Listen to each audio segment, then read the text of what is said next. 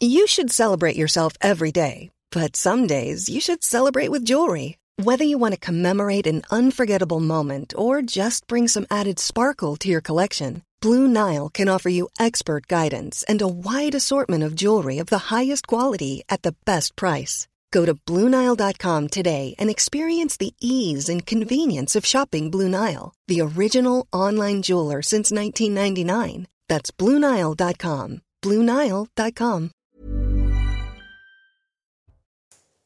Bonjour à tous et bienvenue dans Midi News. Il est euh, midi dans une poignée de secondes.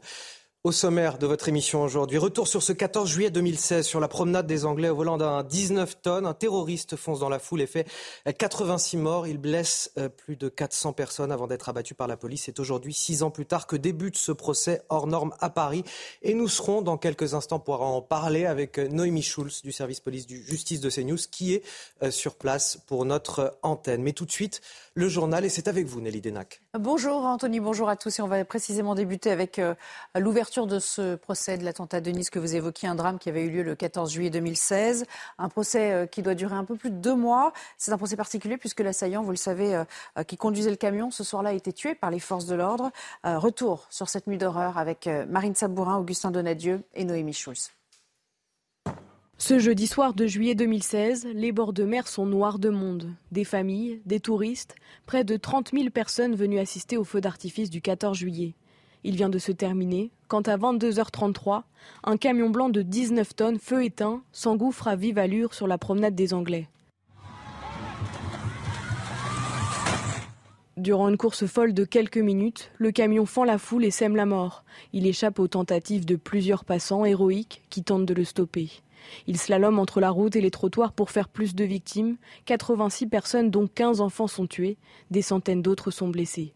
La course s'arrête deux kilomètres plus loin, à la hauteur du palais de la Méditerranée. Les policiers ouvrent le feu. Le conducteur Mohamed Lawesh Boulel, un Tunisien de 31 ans, est tué sous les balles des forces de l'ordre. L'enquête démontrera qu'il s'était radicalisé peu de temps avant l'attentat et avait minutieusement préparé son passage à l'acte, qui reste l'attentat le plus meurtrier en France, après ceux du 13 novembre 2015. Voilà, et vous en reparlez bien sûr dans le débat avec euh, Anthony. On retrouvera Noémie Schulz à cette occasion. L'euro atteint un nouveau plancher euh, euh, depuis 20 ans face au dollar. Il passe sous les 0,99 dollars. Depuis le début de l'année, la monnaie européenne ne cesse de s'affaiblir. Éric Dorin-Maten, bonjour. Est-ce que c'est une bonne ou une mauvaise nouvelle, au fond, pour la France? Qui est euh, positif. Il y a plus de touristes en France, hein, les touristes américains qui dépensent notamment plus de devises. Les produits que exporte la France eh bien, se vendent mieux, plus facilement. Euh, maintenant, le côté négatif, c'est que lorsque des entreprises achètent des matières premières, comme c'est en dollars, eh bien, ça alourdit la facture.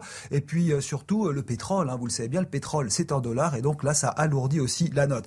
Un mot pour vous dire quand même pourquoi cette chute, c'est parce que France et en Europe, on a une inflation. Alors, surtout en Europe, on à 9% en moyenne sur 12 mois à fin août. La BCE, pour l'instant, qui doit augmenter les taux, n'a pas bougé, alors que les Américains, eux, augmentent leurs taux assez fortement. Et donc, eh bien, le dollar euh, en profite. Le dollar monte au détriment de l'euro, bien sûr. Il faut préciser que le dollar a gagné 14% hein, depuis le début de l'année. Euh, et je termine par un point. Les marchés boursiers ne sont pas contents du tout. Ce matin, à l'ouverture en Europe, partout, on baissait de 2%. Là, actuellement, à Paris, on perd 1,5, 1,6%. Merci beaucoup, Eric. On en vient à ces nouvelles révélations dans euh, l'affaire Pogba. Le footballeur, vous savez, qui est au cœur d'une tentative d'extorsion de fonds menée par certains de ses proches, dont son frère aîné. Euh, il a été entendu, Paul Pogba, une deuxième fois par euh, les enquêteurs dans le courant du mois d'août. Nos confrères de France Info ont d'ailleurs révélé le contenu de l'audition. C'est ce qu'on va voir avec Mathieu Rio à présent. Paul Pogba a-t-il vraiment sollicité un marabout pour jeter un sort à Kylian Mbappé? L'international français dément. Lors de sa seconde audition devant les enquêteurs, Paul Pogba invoque une autre raison. Selon nos confrères de France Info, il assure avoir versé de l'argent au marabout pour une association humanitaire qui aide les enfants d'Afrique. Aussi, il assure avoir les preuves pour étayer ses propos. Paul Pogba est aussi revenu sur le rôle de son frère aîné Mathias. Il disait l'avoir reconnu parmi les malfaiteurs qui lui réclament 13 millions d'euros. Selon la star des Bleus, Mathias n'agirait pas de son plein gré, mais sous la pression des raquetteurs. Pourtant, son frère lui a tout de même envoyé un message sans équivoque lors de son transfert de Manchester United à la Juventus Turin cet été. Tu penseras à nous maintenant que tu as reçu une prime à la signature. Autre révélation, la mère de Paul Pogba aurait subi des pressions jusqu'à son domicile en juillet. Le patron de la sécurité de l'équipe de France avait été sollicité pour la protéger. Il a été entendu par les enquêteurs. Enfin, un mot pour revenir à ce qui s'est passé hier au, Canada. Au moins 10 personnes tuées et une quinzaine d'autres blessées lors euh, d'une attaque à l'arme blanche. La police, entre-temps, a euh, lancé une chasse à l'homme pour tenter de retrouver deux suspects. Écoutez. À ce stade de notre enquête, nous avons repéré 10 personnes décédées dans 13 endroits des localités de James Smith Cree Nation et Weldon. James Smith Cree Nation and Weldon, Saskatchewan. Plusieurs autres victimes ont été blessées, dont 15 qui ont pour l'instant été transportées dans différents hôpitaux. Actuellement, nous recherchons activement les deux suspects, nous aidons les victimes et nous enquêtons sur les nombreuses scènes de crimes. Nous consacrons un maximum de ressources à cette enquête. Voilà pour l'essentiel de l'actu. C'est à vous, Anthony, pour le début du débat. Merci à vous Nelly, on vous retrouve à, 13h pour un nouveau journal. Pour décrypter, analyser l'actualité aujourd'hui, je vous présente mes invités. Naïma M. Fadel, bonjour, bonjour essayiste. Merci d'être avec nous sur ce plateau. Vous êtes aussi avec Raphaël Steinville, rédacteur en chef Valeurs Actuelles. Bonjour à vous. François Pupponi, ancien député. Bonjour. C'est bien, bonjour à vous. Et Michel Taube, fondateur du site Opinion International. Bonjour à vous. Michel, on va commencer évidemment avec euh, ce procès. Six ans déjà, le procès de l'attentat de Nice s'ouvre aujourd'hui à la Cour d'assises spéciale de Paris, euh, la même qui a jugé les attentats du 13 novembre. Un procès encore une fois hors norme, plus de 860 parties civiles et dans le box des accusés aujourd'hui, huit prévenus soupçonnés d'être venus en aide aux terroristes qui a foncé dans la foule sur la promenade des Anglais avant d'être abattu par les forces de l'ordre. Ce 14 juillet 2016, au volant d'un 19 tonnes, il a fait 86 morts, blessé plus de 400 personnes et brisé la vie de centaines de familles. On va tout de suite retrouver à la Cour d'assises spéciale de Paris Noémie Schulz pour CNews. Bonjour Noémie. Euh, le procès débute euh, tout à l'heure à partir de 13h30.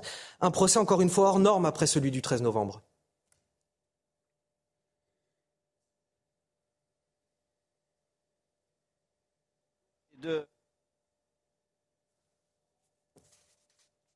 Alors, on revient sur notre plateau. On vous retrouvera dans quelques instants, Noémie, puisqu'on a un petit souci de, de son euh, pour, euh, pour démarrer euh, cette émission. Mais on vous retrouve dans, dans un petit instant dès que ce sera réglé.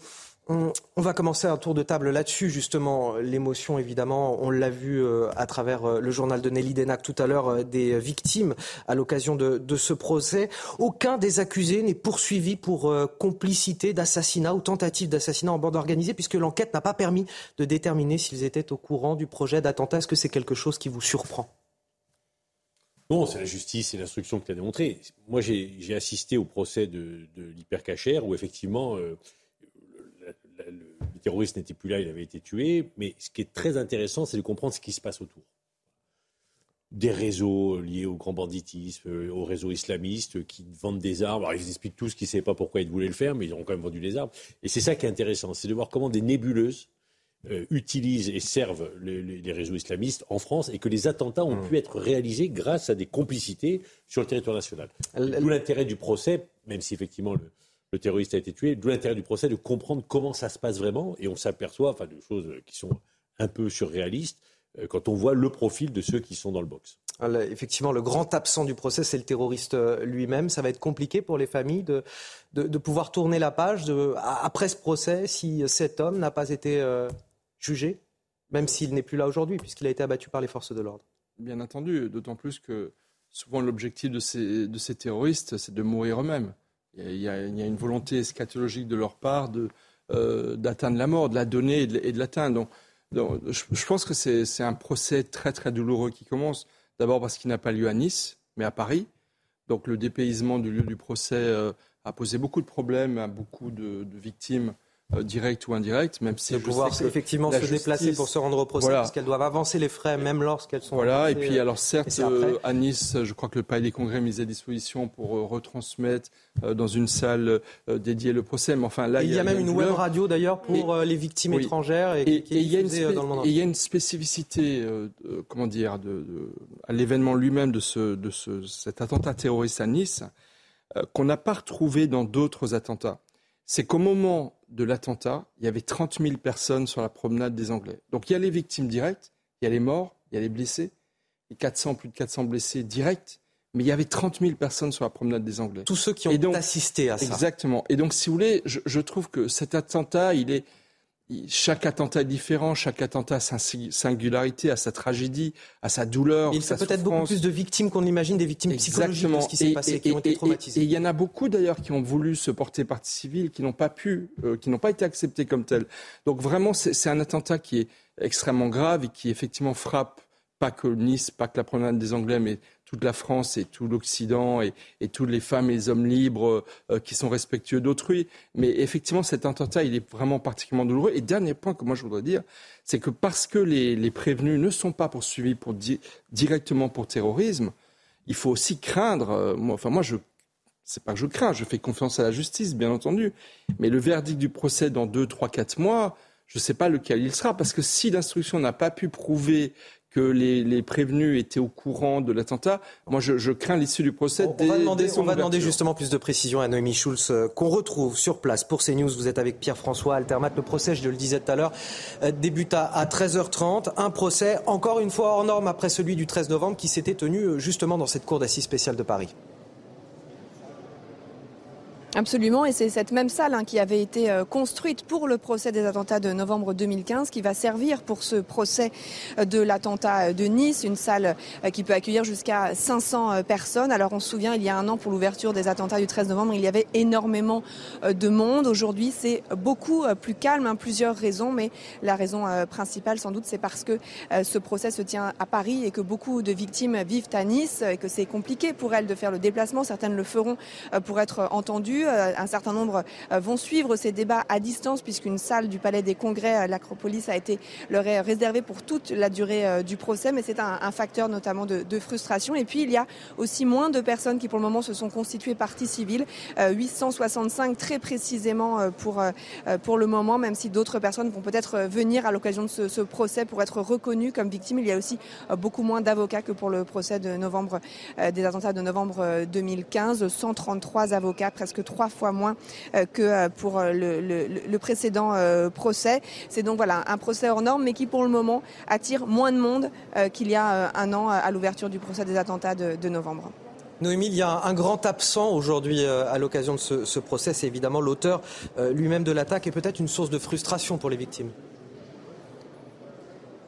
Ça, c'est évident. Hein. Mohamed Lawesh Boulel, ce Tunisien de 31 ans qui était au volant du camion, c'est lui, bien sûr, l'auteur euh, principal de cette euh, terrible euh, attaque. C'était un, chauffeur-livreur, père de trois enfants. Il était connu des services de police et de justice. Il avait été condamné quelques mois avant l'attaque de Nice pour s'être battu, avoir frappé un automobiliste alors qu'il déchargeait une livraison.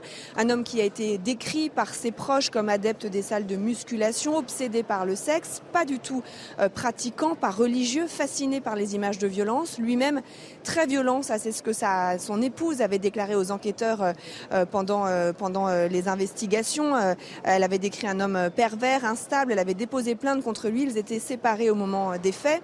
Alors quelles ont été les raisons de son passage à l'acte? Est-ce l'acte d'un homme déséquilibré, attiré par la violence ou celui d'un djihadiste convaincu? L'enquête a démontré qu'il s'était, qu'il avait commencé à s'intéresser aux thèses de l'État islamique quelques semaines, quelques mois seulement avant l'attentat, mais aucun lien direct n'a pu être établi entre lui et l'organisation euh, terroriste. Il n'était pas euh, religieux, on l'a dit, il n'a pas laissé de testament, il n'avait pas prêté allégeance. Et c'est vrai qu'à ce niveau-là, ça risque d'être compliqué aussi pour les victimes parce que vous l'avez dit, dans le box sur les bancs des accusés, eh bien, vous avez euh, des personnes qui ne sont pas renvoyées pour euh, complicité. Trois personnes sont renvoyées pour association de malfaiteurs euh, terroristes. On, on, considère, les juges d'instruction considèrent qu'ils savaient qu'ils s'étaient radicalisés, qu'ils pouvaient envisager une action violente, mais qu'ils n'avaient pas connaissance précisément de cette attaque-là avec un camion sur la promenade des Anglais. Or, pour être poursuivi pour complicité, il faut avoir connaissance précise du projet euh, d'attentat. Vous avez aussi sur le banc des accusés euh, quatre Albanais qui sont renvoyés euh, pour avoir fourni des armes, mais ils n'ont jamais rencontré Mohamed Lawesh Boulel et ils expliquent qu'ils n'avaient aucune idée de ce à quoi devaient servir les armes. Merci Noémie Schulz. On vous retrouve à, 13h pour faire un, nouveau point sur ce procès qui, je le rappelle, débute tout à l'heure à partir de 13h30. Le Stade de France, à présent, encore et toujours au cœur de la polémique. Cette fois, c'était à l'occasion d'un concert du rappeur Booba samedi soir. Alors on le rappelle, hein, euh, autour de cette table, Booba, c'est euh, le plus célèbre, le plus connu des rappeurs euh, français. Donc on aurait pu aisément imaginer que les pouvoirs publics, que les stadiers anticipent un tel événement. Or, encore une fois, on a assisté à des scènes complètement chaotiques, des individus venus sans billets qui forcent l'entrée, insultent les spectateurs, et les stadiers complètement débordés par cet événement qui abandonnent finalement et laissent entrer ponctuellement ces individus pour éviter euh, que voilà, il y ait des incidents, des bagarres aux portes du stade. Les éléments d'explication avec Marine Sabourin. Des dizaines de jeunes forcent l'entrée du Stade de France. À l'affiche, le rappeur Booba. Les stadiers tentent de les arrêter, mais sont vite dépassés. Ils ont forcé euh, le passage, le portique de sécurité. Ils étaient après euh, juste en face de moi, debout, à agresser certaines personnes, insulter certaines filles parce qu'ils voulaient absolument prendre la place et être devant. Alors y a-t-il des défaillances? Selon les syndicats de police, c'est une évidence c'est des euh, stadiers, donc des agents de sécurité privés qui doivent gérer les portes d'accès au stade et dans l'enceinte du concert qui ne sont pas prêts. Il n'y a pas eu de garde à vue parce que vous savez, il y a la jurisprudence Ligue des Champions où toutes les personnes, je rappelle plus d'une trentaine, avaient été interpellées et remises d'heure par la justice parce que l'infraction d'intrusion dans un stade n'est pas retenue par le parquet de Bobigny comme étant une poursuite devant la juridiction du jugement, c'est-à-dire le tribunal judiciaire de Bobigny. Pour mettre fin à ces incidents qui se multiplient, certains recommandent la reconnaissance faciale. C'est la banque de données qui va vous dire avec votre billet, ce, monsieur-là peut passer ou, ou, il ne passe pas parce que je ne le reconnais pas. Pour l'heure, aucune interpellation concernant ces faits n'a été réalisée. Alors, on va en parler euh, avec vous, euh, Naïma et, Raphaël Steinville. Euh, j'ai dans l'oreillette mon chef d'édition qui était lui-même à ce concert et qui me donne des éléments explicatifs supplémentaires. Alors, non, on l'a pas vu sur les images. Non, non, parce qu'en fait, il m'explique qu'il est rentré à 20h, qu'à ce moment-là, ça s'est bien passé, que ces individus-là ont attendu la toute dernière minute pour forcer l'entrée. Donc, ils savent pertinemment ce qu'ils font à ce moment-là. On aurait très bien pu se douter de ce qui allait se passer. C'est quand même assez dingue. des stadiers, donc les agents de sécurité privée qui ne sont pas prêts. Comment c'est possible, Naïm Fadel Non, mais parce qu'encore une fois, on n'anticipe pas. On a, on a, du mal à anticiper dans notre pays, alors qu'on sait très bien ce qui va se passer. Euh, ma fille était aussi à 20h et ça s'est très bien passé avec ses, ses amis. Elle n'avait même pas idée de ce qui se passait. Mais effectivement, on a un problème d'anticipation, encore une fois, et on a un problème aussi à qualifier les choses. On a affaire à une foule, une foule de jeunes qui n'ont rien à faire et qui veulent en découdre. Et des stadiers, il faut se mettre à leur place. Déjà, ils sont peu formés et en général, ils sont formés peu de temps et ils ne sont pas préparés à ce phénomène-là. Et en plus, ils ont peur aussi pour leur vie. Ah, mais ce qui, de leur part, est totalement compréhensible, c'est l'organisation du Stade de France aussi qui est, responsable de ça. Le Stade de France qui doit revoir, revoir aussi tout ce système euh, pour accéder, notamment les portiques. Est-ce qu'aujourd'hui les portiques sont adaptés?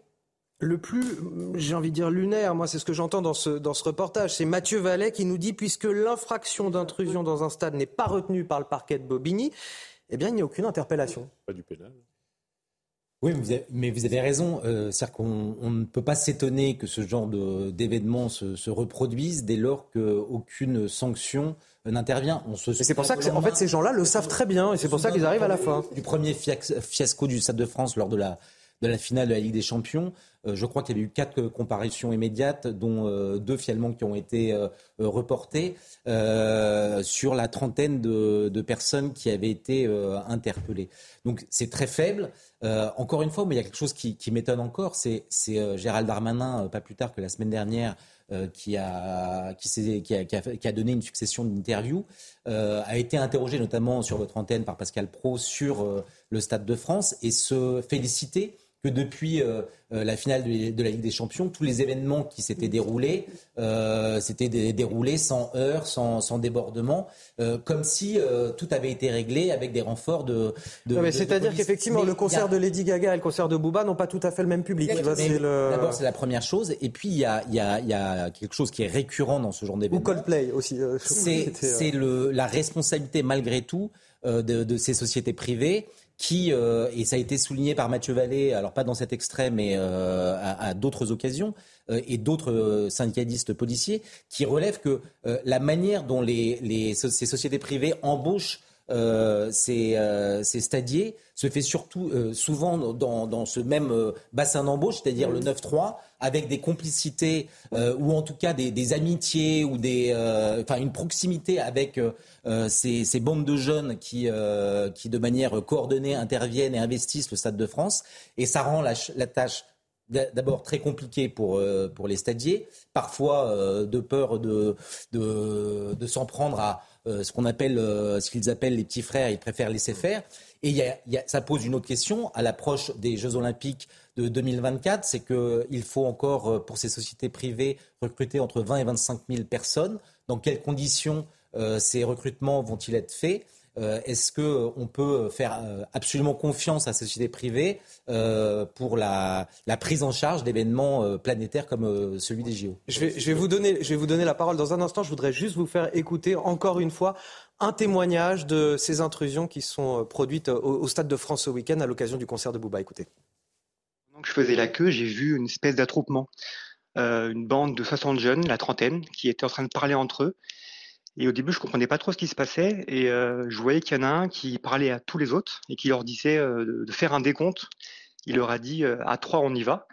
Il a fait le décompte, 3, 2, 1, et ils sont tous rentrés d'un coup. Ils ont forcé le passage, le portique de sécurité, la billetterie. Il n'y avait pas de police sur place, il y avait peut-être deux, trois policiers, mais ils ont été complètement débordés. Les jeunes sont arrivés, ils ont défoncé le passage, et c'était un peu la panique. Au final, ils sont rentrés tranquillement parce que je les ai retrouvés après. Moi, j'étais situé en gradin en carré or et ils étaient après euh, juste en face de moi, debout, euh, à agresser certaines personnes, à gifler, euh, à insulter certaines filles parce qu'ils voulaient absolument prendre la place et être devant. Ah, qu'est-ce qu'ils peuvent faire face à une foule D'abord, c'est pas nouveau. Moi, je, je raconte une anecdote. C'était un des premiers matchs après les attentats du Bataclan, enfin du Stade de France ou du Bataclan. Je vais au, au Stade de France, je rentre en voiture dans le stade, personne ne me fouille. Et je rentre dans le stade avec mon billet, personne ne me fouille. Donc je fais demi-tour, je vais voir le, responsable de la sécurité. On va pas faire. Mais si monsieur, je dis qu'on m'a pas fouillé, quoi. on m'a pas fouillé. Euh, et là, il y a deux jeunes de Sarcelles que je connaissais bien, euh, pas très, pas très favorablement connus des services de police, qui étaient embauchés par la boîte de sécurité. Ah, monsieur le maire, qu'est-ce que tu fais? Bon, bah, ça, bon, quand j'ai vu que c'est eux qui devaient me contrôler, j'ai vite compris que ça allait pas très loin. bon, très sympathique, hein, au demeurant, mais bon, mais, mais bon. Voilà. Et donc, j'ai appelé le préfet de police en disant, attends, je viens de rentrer au Stade de France, on m'a pas fouillé. Parce qu'on a toujours cette démarche de proximité. Donc, je, finis pas tous en même temps. D'accord. Bon, effectivement, les boîtes de sécurité, elles, elles embauchent à tour de bras. Elles doivent normalement demander s'ils ont leur papier, pas leur papier, s'ils sont fichés pas fichés. Ils n'ont pas le temps de contrôler parce que euh, quand un soir comme ça, il doit y avoir des milliers de stadiers, il en manque 200 deux heures avant le stade, bah, ils prennent qui passe par là, ils leur donnent un chasuble et tu te mets là. Mais ces, ces stadiers qui sont payés souvent euh, avec le pierre ils vivent dans ces quartiers. Et, et, rentrer au Stade de France en forçant la porte, c'est très facile, puisque c'est des tourniquets comme il y a dans le métro avant, il n'y a pas de porte qui s'ouvre, qui se ferme. Et donc, eux, ils vont pas se mettre au milieu. Ils vont laisser faire, ils les connaissent, ils vont pas s'embêter, ils vont pas prendre de risques. Et donc, les jeunes. Des, des de complicités de fait parce que voilà, c'est de, fait parce qu'ils se voilà. Mais les jeunes savent qu'on peut rentrer comme, comme dans un Michel pour finir parce qu'il nous reste une minute l'anecdote, qui n'en est pas une, qui est un fait très grave euh, qu'expose euh, M. Pupponi, est extrêmement grave. Ça montre bien que ça dysfonctionne une fois de plus. Et le politique est responsable. Il est responsable pourquoi? Parce que c'est lui, Laurent Nunez, le nouveau préfet de police de Paris, euh, le ministère de l'Intérieur, qui doivent organiser avec le Stade de France les moyens humains c'est pas uniquement la reconnaissance faciale qui va empêcher euh, à des voyous euh, de, euh, de passer les portiques de sécurité. J'étais un petit peu sceptique là-dessus. Hein, ben oui, c'est n'importe quoi. Il faut une présence humaine. Non, la reconnaissance faciale, c'est après, si on veut interpeller des délinquants. enfin, 24 heures après, on se rend compte qu'il n'y en a aucun qui n'a été interpellé. mais, sur place, il faut des moyens humains. Et surtout, ce qui est très inquiétant, c'est qu'il y a le, les Jeux Olympiques qui arrivent. Il, il va y avoir l'équipe de France va jouer.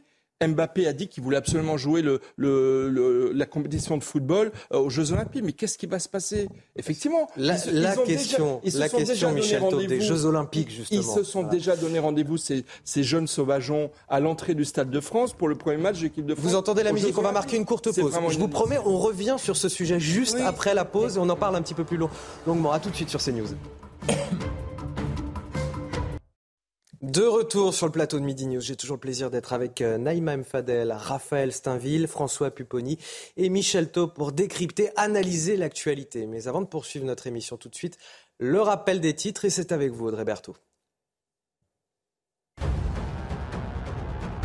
Deux mois après la démission euh, de Boris Johnson, les Britanniques vont enfin savoir aujourd'hui qui va lui succéder. La ministre des Affaires étrangères, Liz Truss, est la grande favorite. Elle devrait, sauf surprise, être proclamée vainqueur du vote interne des conservateurs. Moins d'une semaine après la rentrée scolaire, les ATSEM, ces agents qui assistent les enseignants dans les écoles maternelles, sont appelés à faire grève aujourd'hui. Ils réclament notamment une augmentation immédiate des salaires de 183 euros net mensuels et exigent également une reconnaissance précise de la pénibilité de leur métier. Enfin, en tennis, Caroline Garcia se qualifie pour son premier quart de finale à l'US Open. La numéro 1 française et 17e mondiale a remporté cette nuit son match contre l'américaine Alison Risk. Score final 6 6-4, 6-1. Demain, elle jouera contre la 12e mondiale, l'américaine Coco Goff. Des individus sans ticket qui forcent l'entrée du Stade de France, insultent, agressent certains spectateurs. S'agit-il d'images d'archives de la Ligue des Champions, de la finale de la Ligue des Champions? Eh bien, pas du tout. Vous le voyez, elle date de ce week-end au concert de Booba, le plus célèbre des rappeurs français. Forcément, cela nous interroge. Quelles leçons avons-nous tirées de tout ça? Manifestement aucune. Je vous propose, avant de continuer à débattre, d'écouter euh, Mathieu Vallet euh, du syndicat indépendant des commissaires de police on a une défaillance et des euh, stadiers, donc des agents de sécurité privés qui doivent gérer les portes d'accès au stade et dans l'enceinte du concert qui ne sont pas prêts. Hier, ce qui s'est passé, c'est très simple, c'est qu'on a les mêmes voyous de cité avec le même profil, reconnus par les policiers, qui ont débordé les stadiers, dont les policiers ont devenu faire un appui pour les interpeller et les faire ressortir. Il n'y a pas eu de garde à vue parce que vous savez, il y a la jurisprudence Ligue des Champions où toutes les personnes, je rappelle plus d'une trentaine, avaient été interpellées et remises dehors par la justice parce que l'infraction d'intrusion dans un stade n'est pas retenue par le parquet de Bobigny comme étant une poursuite devant la juridiction du jugement, c'est-à-dire le tribunal judiciaire de Bobigny. Au vu de ce qui se passe, est-ce qu'on va être véritablement capable de gérer la question des Jeux Olympiques? Bah, Je pense que ça va être extrêmement difficile parce qu'effectivement, il y a la question de la sanction et puis, une autre question que je voudrais aborder avec vous, c'est la question du recrutement ethnique ou le recrutement des jeunes des quartiers sous prétexte qu'avec eux, on aura la paix. Ils vont amener de la sécurité parce qu'ils vont parler à des gens qui leur ressemblent. Ça, c'est vraiment extrêmement indigne, je trouve, c'est depuis des décennies. Hein. On a fait des recrutements ethniques, au niveau euh, des pions. Ce que vous expliquez, c'est que c'est une démarche volontaire de la part, ah de la part des recruteurs. C'est depuis, euh, e-, effectivement, depuis des années, je rencontre ça. je, vous pose la question parce que je ne le sais pas. pas recruter des animateurs, des jeunes, des quartiers, des grands frères, sous prétexte qu'eux vont ramener la paix sociale. Donc on a cassé aussi cette diversité des, recrutements. On a aussi recruté dans les zones urbaines sensibles, et notamment pour euh, être pion dans les collèges et les lycées et aussi dans les centres sociaux et dans la sécurité. Dans la sécurité, vous avez qu'à regarder. Souvent, on va privilégier, euh, c'est ça qui est quand même euh, euh, hallucinant, on va privilégier des jeunes issus des quartiers, bien, bien, évidemment, parce que souvent, ils vont sur ces emplois-là par défaut, mais aussi on va privilégier des, jeunes d'Afrique noire ou des Maghrébins. C'est une réalité. Et du coup, on, fait aussi, on, enfin, j'allais dire que finalement, on les enferme aussi dans ces emplois-là. Et effectivement, quand ils se retrouvent dans des situations comme ça, où effectivement, c'est très difficile pour eux de répondre à cette foule qui arrive en masse et avec des portiques, euh, des, euh, des portiques qui ne sont pas euh, adaptés, c'est très difficile. Donc on met en fait doublement en difficulté les gens, ceux qui arrivent et ceux qui sont censés les empêcher d'arriver. Moi, j'y ai participé, donc c'est pas tout à fait comme ça que c'est passé. Eh ben, écoutez, on, va en parler. non, mais globalement, quand il y a 15 ans, 20 ans, on dit il y a de la discrimination à l'embauche, les jeunes de quartier sont euh, plus discriminés, euh, deux fois plus au chômage que les autres. Tout le monde s'est dit ben, on va arrêter cette discrimination et on va embaucher les habitants de ces territoires, qui n'ont pas de raison de ne pas être embauchés. Voilà. Et on les a embauchés partout. Alors certains, effectivement, ont voulu, en tant qu'animateur, embaucher les grands frères en disant ça va calmer, mais ce n'était pas que ça. Je prends l'exemple de Roissy. Roissy, c'est une des, des plateformes qui embauche le plus en France, pour ne pas dire en Europe. Et on a tous fait en sorte, moi le premier, j'avais créé une structure de formation des habitants des territoires pour être embauchés à Roissy. Et donc, euh, on a fait en sorte que des habitants de ces quartiers qui étaient plus touchés par le chômage, ils soient embauchés. Et on arrive au résultat que, vous citez. C'est-à-dire qu'effectivement, dans un certain nombre de... On ne va pas citer Roissy, parce qu'à la rigueur, euh, Roissy... Mais c'est pareil, c'était le même principe. Moi, je vous cite principe. tout ce qu'on a mis en place au niveau des quartiers. On a embauché énormément... Non, mais attendez... juste, pour finir, juste pour finir, juste pour finir. Quand vous embauchez, j'ai embauché des jeunes des quartiers, quand il y a eu les emplois jeunes, quand vous dites, voilà, on va recruter 200 animateurs formés, qui croient... Vous croyez vraiment qu'ils sont formés On les a tous formés. Bah, écoutez, moi je les connais. Les, les, moi, je parle de ce que j'ai fait moi. Parfois, on a fermé les yeux. même, même. Euh, écoutez. Mais je vais juste parler de ce que j'ai fait moi. Nous, on les a formés tous. Bah, et après, j'espère BGF, BE, formés. Mais d'après vous, quand on dit à Sarcelles, on va recruter 200 animateurs, quel type de CV on a? Qui dit ah ben moi je suis candidat?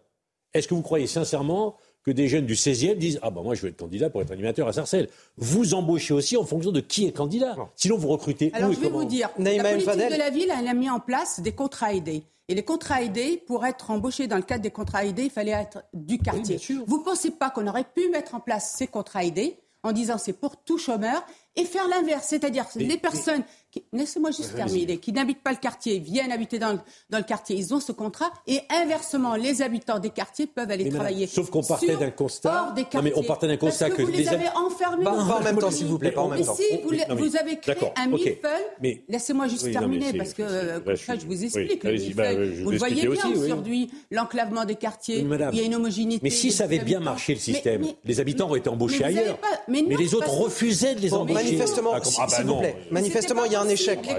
Il y a un échec. Moi, ce que je veux savoir, c'est est-ce que, en l'état, s'il vous plaît, mais parce qu'il y avait Naïma Fadel et François Pupponi, une question, s'il vous plaît. Mais moi, je l'ai fait, monsieur. Je l'ai fait. J'étais adjointe au maire. Si on peut avancer. Est-ce qu'en l'état actuel des choses, on est capable de gérer la sécurité des Jeux Olympiques 2024. Là, en l'état actuel des choses. Bah, toutes, les sociétés, toutes les sociétés de sécurité vous disent que c'est déjà extrêmement compliqué. déjà, les, euh, déjà, un point que je voudrais dire sur la sécurité, mais c'est le cas sur plein d'autres marchés. Je commence, moi, pour ma part, à avoir des retours, je ne dois pas être le seul, sur le fait que sur les appels d'offres des organisateurs de Stade de France, ils tirent les prix tellement vers le bas en disant Oh, bah, de toute façon, vous allez avoir l'honneur de participer à un événement planétaire, euh, de sorte que c'est même pas économiquement faisable. Mais sur les questions de sécurité, sur les questions de sécurité, oui, il y a un énorme problème. Il y a un problème de compétences, il y a un problème de vérification de qui sont les candidats, il y a un problème de budget, il y a un problème de que fait, que va faire exactement la police. Parce que sur les événements, les Jeux Olympiques, c'est pas comme la Coupe du Monde de football c'est pas comme Booba, c'est pas comme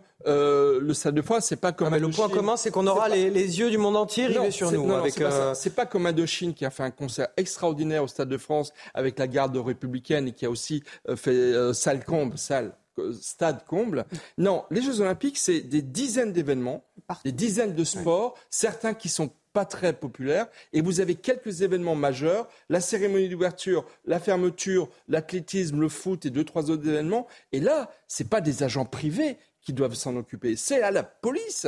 C'est à la police. Moi, je, je, je m'étonne, je m'étonne que fort de l'expérience du Stade de France, avec le concert de Booba, la sociologie qu'on savait avoir euh, avec Bouba, parce que Bouba était extrêmement populaire. Donc il a à la fois un public très bourgeois et un public très populaire. Donc je m'étonne qu'il n'y ait pas eu des policiers aux portes des, portiques de sécurité. On ne peut pas demander à des agents euh, privés de faire le travail de la police. Ah, Donc si vous voulez, il y a eu un grave dysfonctionnement de l'ordre public sur cet événement une fois de plus, et ça va se reproduire. on, avance. On avance. Neuf personnes blessées, dont deux qui sont entre la vie et la mort. C'est le terrible bilan d'un refus d'obtempérer à Toulouse. Encore, encore un refus d'obtempérer. Un homme hier a refusé un contrôle de police et pris la fuite avant de prendre, perdre le contrôle de son véhicule et de percuter plusieurs piétons. Le conducteur a été interpellé et il était en état d'ébriété. Surprise. Retour sur les faits avec Marine Sabourin et Valérie Labonne. Ce quartier au nord de Toulouse sont sous le choc. Il est 6 heures du matin hier lorsqu'un véhicule commet plusieurs infractions au code de la route. La police souhaite interpeller l'automobiliste, mais il prend la fuite. Le gars prend tous les risques, accélère et en pleine ville euh, qui est limitée à 50, il, roule à près de 100 km/h. Donc, euh, eux, pour éviter de lui mettre la pression, euh, ralentissent fortement, le perdent même de vue et arrivent sur les lieux d'un accident de la circulation. Dans sa cavale, l'homme de 32 ans percute violemment quatre piétons transportés en urgence à l'hôpital. Le choc est violent, l'avant de la voiture est complètement détruit. Les cinq passagers sont également blessés. Sur place, six ambulances sont mobilisées et 25 sapeurs-pompiers. Le conducteur, lui, s'en sort avec de légères blessures. Interpellé, il était sous l'empire de l'alcool. Une enquête a été ouverte. Ah, l'autorité des forces de l'ordre bafouée, c'est finalement quelque chose de, banal. Raphaël Steinville, si on reprend les chiffres, 26 320 refus d'obtempérer en 2021, c'est plus d'un refus toutes les, 30 minutes, toutes les 30 minutes. Oui, vous venez de le rappeler. Et ce qui est euh, également à, mettre en, parallèle, c'est euh, le nombre de fois où les forces de l'ordre se décident finalement à sortir leurs armes. 0,76%. Je crois que c'est à moins de, moins de 200 tirs par an. Euh, Exactement. donc c'est on, a l'impression, et ça a été euh, finalement dit par ce syndicaliste, euh, lorsqu'il explique que finalement les, policiers ont décidé de lever le, du pied de l'accélérateur pour relâcher la pression sur, sur cette personne qui, qui avait délibérément s'était affranchi de, du signalement qui avait été fait de s'arrêter. ce qui est terrible, c'est que les policiers, on le sent, sont inhibés. Parce que euh, le, lorsqu'ils dégainent leur, leur, euh, leur, leur, arme, ce n'est jamais que la main tremblante qu'ils tirent sur des, des personnes qui, euh, qui, qui s'affranchissent des ordres qui leur sont faits. et donc, ça pose un certain nombre de questions parce que on, le voit, le, le, risque que, qui pèse sur ces policiers lorsqu'ils ils, ils usent de leur arme, quand même. Le... Parce qu'il y a des suites judiciaires mais il y a des suites judiciaires, des suites euh, administratives, l'IGPN qui est saisi, et donc c'est leur vie qui bascule euh, d'un coup d'un seul, et souvent malheureusement sans un soutien euh, très appuyé de leur hiérarchie. Et donc on, comprend le, désarroi de ces policiers qui, sur le terrain, sont confrontés à, ce genre de faits. Et il y aurait peut-être, et en tout cas l'accumulation de, ces faits divers euh, euh, qui en deviennent des, faits de société devrait interroger le, politique. Peut-être y aurait-il euh, urgence à revoir la doctrine d'emploi de, pour les policiers de, leur arme. Les syndicats, François Pupponi, dénoncent régulièrement un sentiment d'impunité, l'idée que finalement échapper à un contrôle de police n'est pas si grave. on verra bien ce que dira la justice pour un cas comme celui-là, mais souvent, la, plupart du temps, effectivement, la sanction est très limitée. Donc on voit bien en tout cas que ça ne fait plus peur. Après, effectivement, cet individu est sous l'emprise d'alcool, mais ce qui, ne justifie rien du tout. Ça ne fait plus peur, et donc on peut euh, passer, euh, essayer de tuer les gens. Donc c'est quand même euh, à la fois surréaliste et, complètement impressionnant. Mais je rappelle quand même que il y a un responsable politique candidat à l'élection présidentielle qui a un groupe important à l'Assemblée nationale, Jean-Luc Mélenchon, pas le citer, qui explique que les policiers maintenant ils font trop de bruit avec leur gyrophare. Ça l'empêche de dormir la nuit. Non mais on, en est là aussi. C'est-à-dire qu'à un moment, il y a des responsables politiques qui expliquent que la police est raciste, que la police est négrophobe, que, la police tue. Enfin voilà, il y a tout. Et puis non, elle fait trop de bruit. Euh, rhétorique de donc, donc comment voulez-vous qu'invoque Jean-Luc Mélenchon Il y a aussi un droit à la sécurité des Voilà, non mais, non mais comment voulez-vous que certains citoyens qui sont déjà borderline et qui n'ont pas envie de respecter la règle se disent pas, bah, après tout, même lui il le dit, donc on a raison, donc on continue, voilà, pour pas dire on accélère. Ça pose effectivement, vous avez raison, ça pose la question aussi de poursuivre aussi ces élus parce que ce n'est pas normal de, pouvoir tenir des, propos ainsi qui euh, mettent à mal la République et qui effectivement euh, donnent crédit euh, à, ces voyous. Mais encore une fois, on tourne en rond parce que tant qu'on ne placera pas chacun dans leur responsabilité, on n'y arrivera pas. je m'étonne, je, voudrais, enfin c'est lié à ce qui vient de se passer, mais on n'a pas entendu Gérald Darmanin sur ce qui s'est passé au Stade de France hier. De même que sur les refus d'obtempérer, euh, il avait dégainé plein de chiffres euh, il y a 15 jours, 3 semaines. Mais si vous voulez, il faudrait quasiment, enfin, je crois d'ailleurs qu'il y en a un, mais on l'entend très peu, un porte-parole du ministère de l'Intérieur qui sans arrêt soit sur les plateaux pour réagir à ce qui se passe. Parce que on entend beaucoup les syndicats de policiers, et c'est tant mieux. Euh, ils défendent, et ils ont raison, les intérêts des policiers et à travers des policiers de l'ordre public et de la sécurité, qui est un droit fondamental, comme vous le disiez, de tous les Français. Mais enfin, c'est une question de réponse politique. On est dans un paradoxe, c'est que Emmanuel Macron a augmenté les moyens de la police et même de la, et de la justice et de la défense depuis qu'il est président de la République. C'est vrai, mais en matière de parole publique, il a été aux abonnés absents. C'est quasiment jamais lui que, l'on entend. Et c'est vrai qu'il y, a, ce fossé entre les moyens d'un côté que l'on donne et le fait que vis-à-vis de tous ces, faits politiques, ce pas des faits divers, c'est des faits politiques. Quelqu'un qui refuse de répondre à, un ordre d'un policier, c'est un acte politique, c'est un délit, ça peut devenir un crime, mais c'est également un, message politique. Il faut qu'il y ait une réponse politique permanente extrêmement forte pour signifier à ces sauvageons qu'on ne laisse plus rien passer. Écoutez euh, la réaction de Bruno Bartocchetti sur ces refus d'obtempérer euh, du syndicat Unité SGP Police ces dix dernières années, on a deux, voire trois fois plus de refus d'obtempérer et des, des, des délits de fuite. Enfin bon, voilà, c'est vrai que c'est de, plus en plus fréquent et on, voit bien qu'il y, a de l'inconscience euh, euh, chez ces conducteurs qui n'hésitent d'ailleurs pas à foncer sur des policiers lorsque ces derniers se trouvent devant le véhicule. Aujourd'hui, on est à un an de prison euh, maximum en cas de, de refus d'obtempérer. Il faut vraiment que d'abord que ce soit appliqué, mais aussi qu'on aille, je crois, plus loin en matière de texte, de loi pour pouvoir sévèrement sanctionner. Et il pose cette question, Bruno Bartocchetti. Est-ce qu'il faut des sanctions plus sévères à l'égard de ceux bah, euh, qui commettent des refus d'obtempérer? un, an de prison maximum, euh, autant dire que... Pas de prison. Euh, pas de prison, puisque on sait Alors ça, c'est lorsqu'il n'y a pas de, blessés ou oui, bien, sûr. Mais, mais, mais, même s'il n'y a pas de blessés, ça devrait bien sûr. se, se, se marquer. Oui, non, vous avez raison. et c'est à mettre en parallèle avec le, le, le, risque que prennent les policiers dans le même temps lorsqu'ils font usage de l'arme.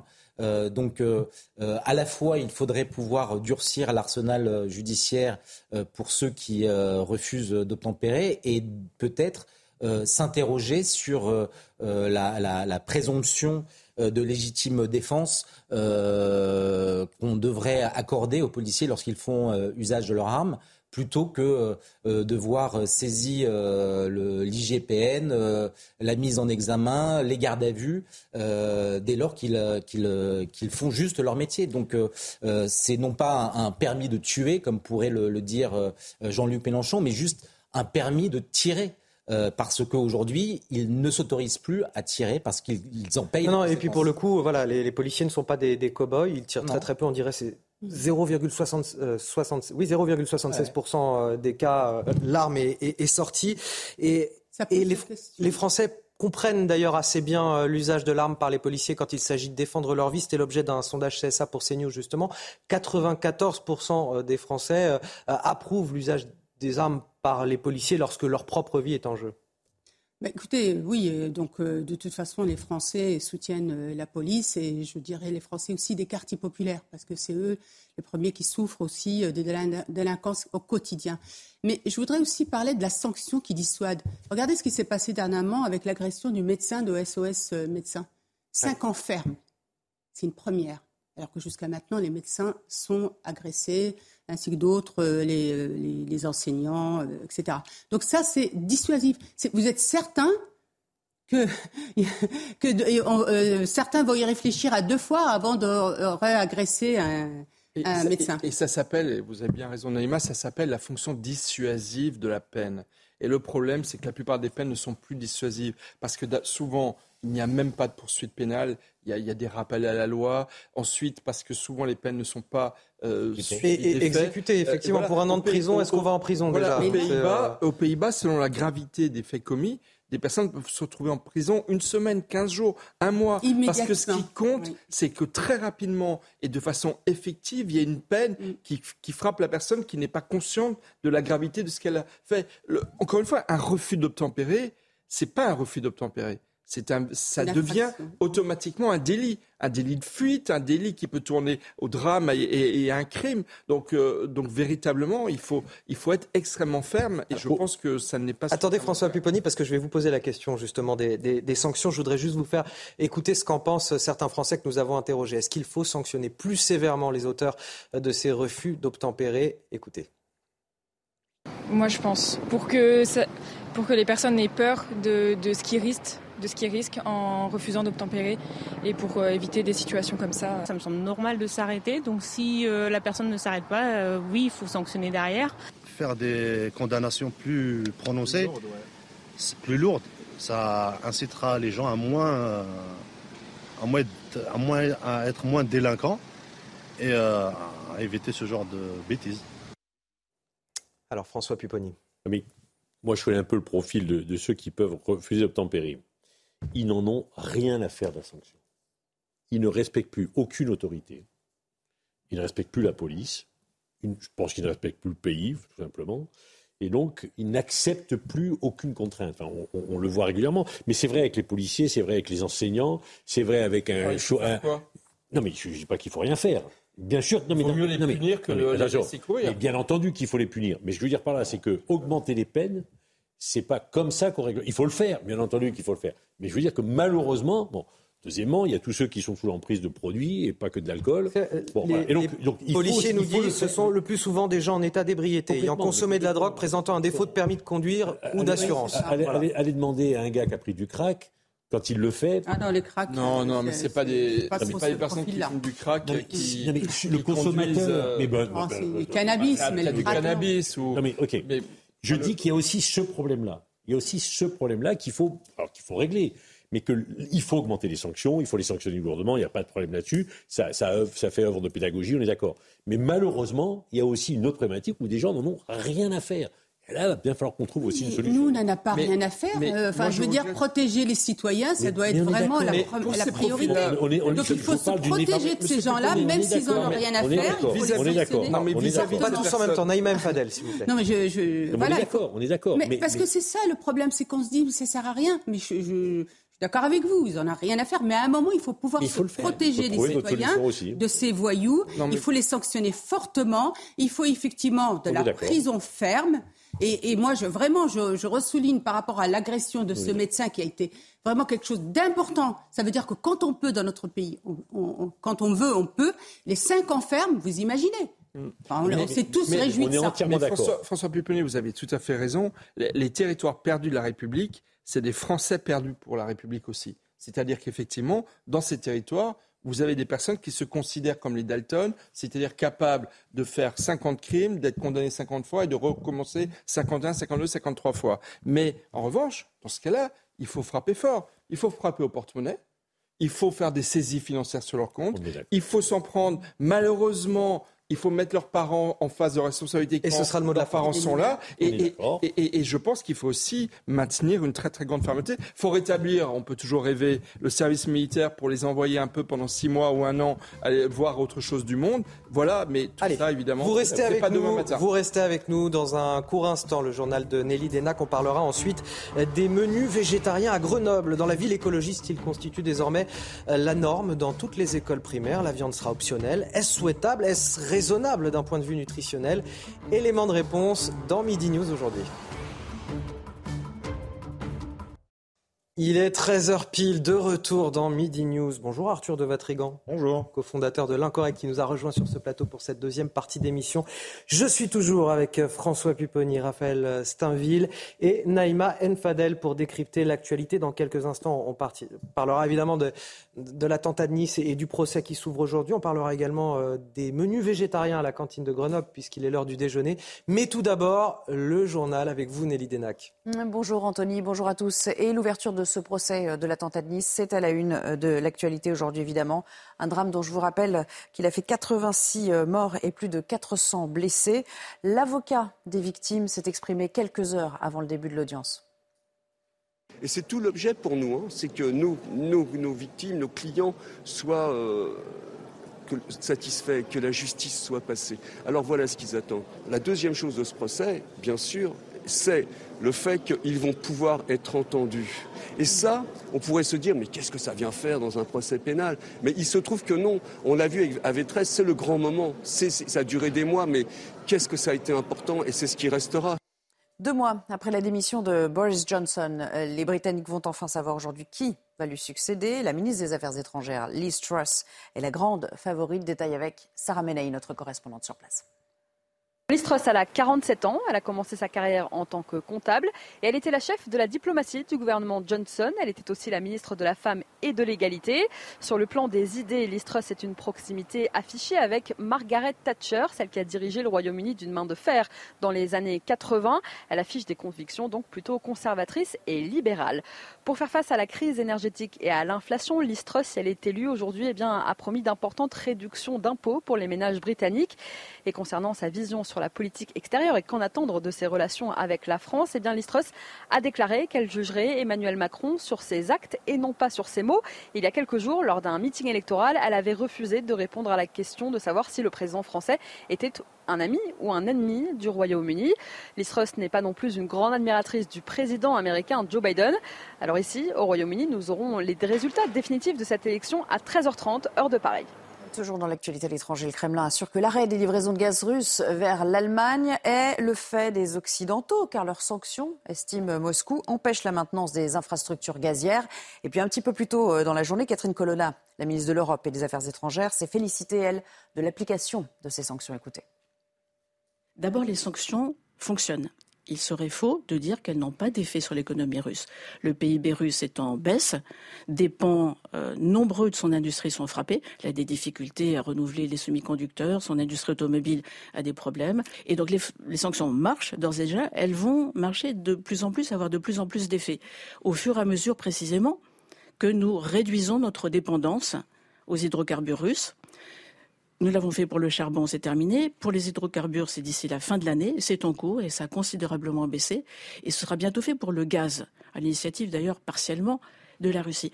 Et cela a des effets croissants puisque ça diminue la capacité de la Russie à financer son effort de guerre. Et pour conclure ce jour-là, nous partons au Canada où au moins 10 personnes ont été euh, tuées et une quinzaine environ euh, blessées à l'occasion euh, d'attaques à, l'arme blanche. La police, entre-temps, a lancé une vaste chasse à l'homme pour tenter de, retrouver les, les, deux suspects identifiés jusqu'ici. Explication de Kinson. Une chasse à l'homme est lancée dans cette contrée reculée du Canada à forte population indigène. La police recherche ces deux hommes suspectés de meurtre à l'arme blanche. Cette nuit, dix cadavres et une quinzaine de blessés graves sont retrouvés sur plusieurs scènes de crime.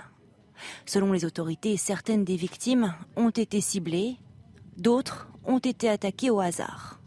Sur Twitter, le Premier ministre canadien Justin Trudeau exprime ses condoléances. Les attentats en Saskatchewan sont horribles et déchirants. Je pense à ceux qui ont perdu un être cher et ceux qui ont été blessés.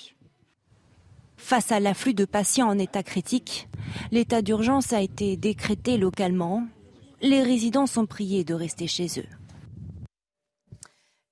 Voilà, et tout de suite le, sport.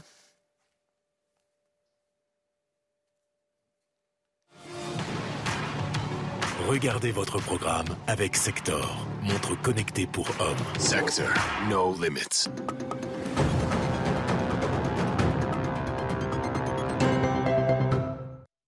Sixième sur la grille, Johan Zarco se voyait prendre le bon wagon. Le destin en a décidé autrement. Johan Zarco qui fait partie de cette multiple chute. Il avait dû très mal partir parce que ça, ça s'est passé assez loin derrière. Après avoir chuté en Grande-Bretagne, Zarco abandonne à Saint-Marin.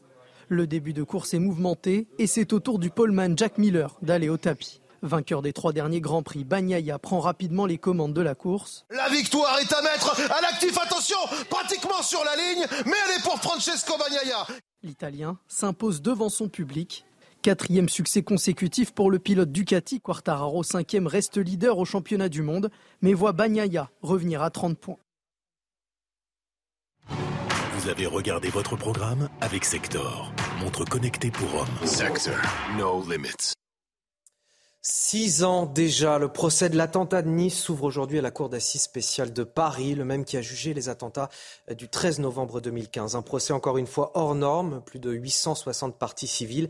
Et dans le box des accusés, aujourd'hui, huit prévenus. On va retrouver sur place Noémie Schulz pour euh, CNews. Bonjour euh, Noémie, vous êtes donc à la Cour d'assises spéciale de Paris. Ce procès, il va commencer dans quelques minutes à partir de 13h30. Je le disais, ces accusés, ils sont au nombre de 8. Qui sont-ils? Je rappelle également euh, que le principal auteur des faits, l'auteur des faits, est lui euh, décédé dans la, dans la course-poursuite. Il a été abattu par les forces de l'ordre.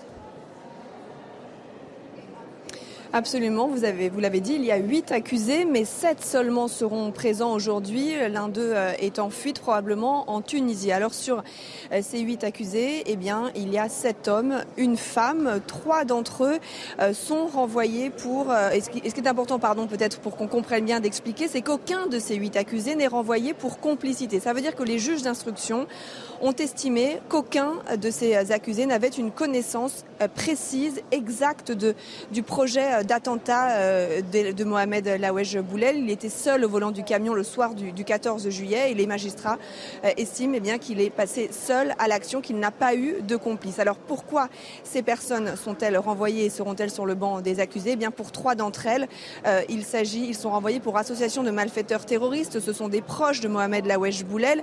Là, les magistrats instructeurs ont estimé qu'ils connaissaient sa radicalisation, qu'ils ne pouvaient pas non plus ignorer le risque de passage à une action violente, mais là encore qu'ils n'avaient pas euh, les détails de cette action. Deux d'entre eux sont montés dans le camion la veille et quelques jours précédant euh, les attentats. Eux ont toujours euh, fait savoir qu'ils n'étaient au courant de rien et qu'ils l'accompagnaient dans ce camion parce qu'ils organisaient un, déménagement.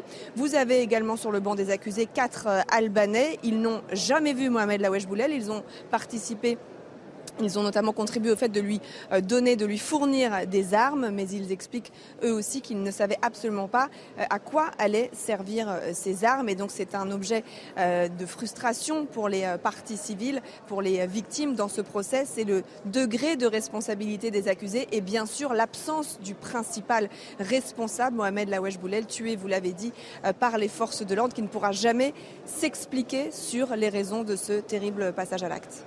Noémie, quel est l'état d'esprit des, victimes aujourd'hui à quelques minutes du début de ce procès? Écoutez, ce que je peux vous dire et ce qui est frappant, c'est qu'elles sont très peu nombreuses ici à Paris, euh, les euh, parties euh, civiles. Si l'on compare avec le procès des attentats du 13 novembre qui s'est tenu il y a un an presque jour pour jour au même endroit, il y avait beaucoup plus de monde. On les reconnaît assez facilement avec le cordon que ces victimes portent autour du cou, rouge si elles refusent de parler aux journalistes, vert si elles acceptent de le faire. On a pu échanger avec quelques-unes d'entre elles, mais elles sont très peu nombreuses. Plusieurs explications à cela. D'abord, nous sommes à Paris Paris. L'attentat a eu lieu euh, à Nice. Pour euh, beaucoup, c'est compliqué de se déplacer. Et vous savez que le procès est retransmis dans une euh, salle du Palais des Congrès de Nice. Il y a donc peut-être et sans doute plus de parties civiles là-bas. Et puis l'autre raison, c'est aussi que le procès s'ouvre et que les premières journées d'audience sont souvent assez techniques. On n'entre pas dans le vif du sujet. Les, les premières auditions de, de, victimes de parties civiles ne sont pas prévues avant plusieurs jours. Et c'est donc à ce moment-là qu'on verra effectivement sans doute plus de, plus de personnes. Mais on, ressent euh, l'impatience hein, que ce euh, procès s'ouvre et en même temps la, crainte que cela n'aboutisse pas à grand-chose en termes en tout cas de manifestation de, la vérité. Elle redoute euh, de ne pas apprendre grand-chose, encore une fois, de ce qui a pu animer Mohamed Lawesh Boulel. Merci Noémie Schulz. On suivra évidemment l'intégralité de ce procès euh, avec vous. Et merci également à Pierre-François Altermat qui est derrière la, caméra. Naïma M. Fadel, on entend effectivement la, frustration de beaucoup de victimes, beaucoup de familles euh, qui sont à Nice. C'est assez loin de Paris forcément. Et pour ces familles-là, il faut pouvoir avancer les frais pour venir euh, à Paris si, si on veut assister à, ce procès évidemment. Oui, effectivement. Et puis peut-être que c'était bien pour ces familles de pouvoir délocaliser. Et puis peut-être qu'il y avait aussi un aspect lié à la sécurité je, pense. En tout cas, moi, il y en a une structure aussi, c'est la Cour voilà, d'assises spéciale de Paris qui permettait aussi euh, ce type d'événement puisqu'elle a été utilisée pour euh, les attentats du, 13 novembre 2015, évidemment. Les conditions matérielles pour qu'il soit tenu. Moi, vous savez, je, me rappelle de, de l'effroi qui nous a saisis par rapport au mode opératoire. C'était un mode opératoire qu'on voyait, qui nous venait de l'extérieur, notamment du Proche-Orient. C'est le dernier attentat de masse qu'on a connu sur le territoire. Effectivement, mais ce mode opératoire de, de, camions, enfin de voitures, c'est surtout. Euh, là, c'est un camion, mais au Proche-Orient, on voyait surtout des, voitures euh, avec des kamikazes. C'était, c'était nouveau, c'était effroyable. Et puis, vous voyez, ça nous a complètement changé notre mode de vie, notre style de vie aujourd'hui. C'est-à-dire qu'on voit bien qu'on est obligé de protéger.